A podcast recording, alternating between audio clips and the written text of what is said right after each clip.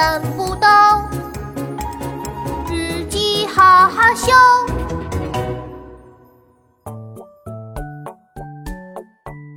六月三日，星期三，天气晴。晚上的时候，我正在看动画片，突然闻到了一股臭气，那味道实在是太臭了。就像是一百个烂苹果泡在垃圾堆里，这味道到底是从哪儿飘出来的？我伸长了我的熊猫鼻子，东闻闻，西嗅嗅，不是从冰箱里飘出来的，也不是从马桶里飘出来的，嗯，原来是从门口的篮子里飘出来的。我凑近闻了闻，哇，超级臭！我都快被臭晕了。一定是妈妈买了苹果放在里面忘了吃，都烂掉了。我得赶快把这个篮子扔掉。我提着篮子下楼了，扑通一声把篮子扔进了垃圾堆。拜拜了，臭烘烘的篮子！现在我终于可以专心的看动画片了。动画片太好看了，那只大肥猫也太搞笑了吧！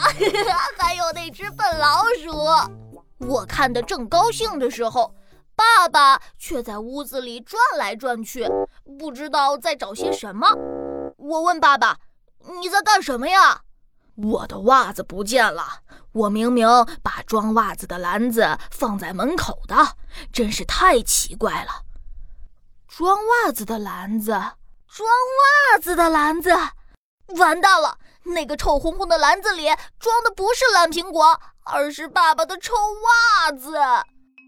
我赶紧向爸爸道歉说：“爸爸，我要向你负荆请罪，是我把你的篮子扔到垃圾堆的，我以为那里面是烂苹果。我们快去把篮子找回来吧！”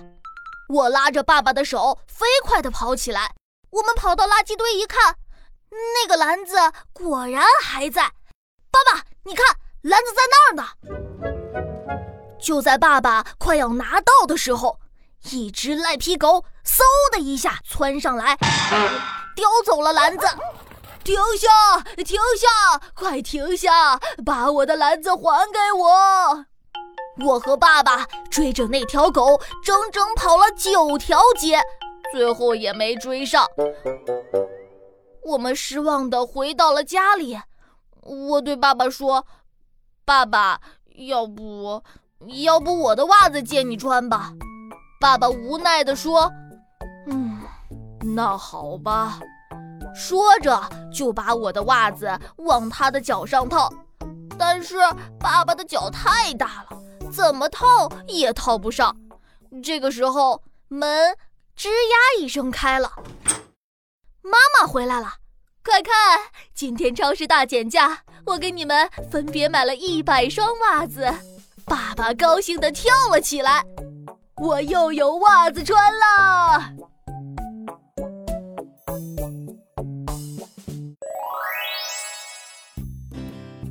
在今天的奇妙成语日记中，琪琪把放着爸爸臭袜子的篮子扔掉了。向爸爸负荆请罪，这里面用了成语“负荆请罪”哦。我们来看看它是什么意思吧。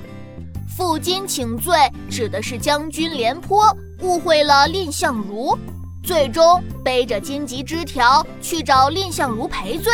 现在用来形容主动向人认错道歉。今天的故事就到这里了，明天的故事更精彩哦。不要错过哦！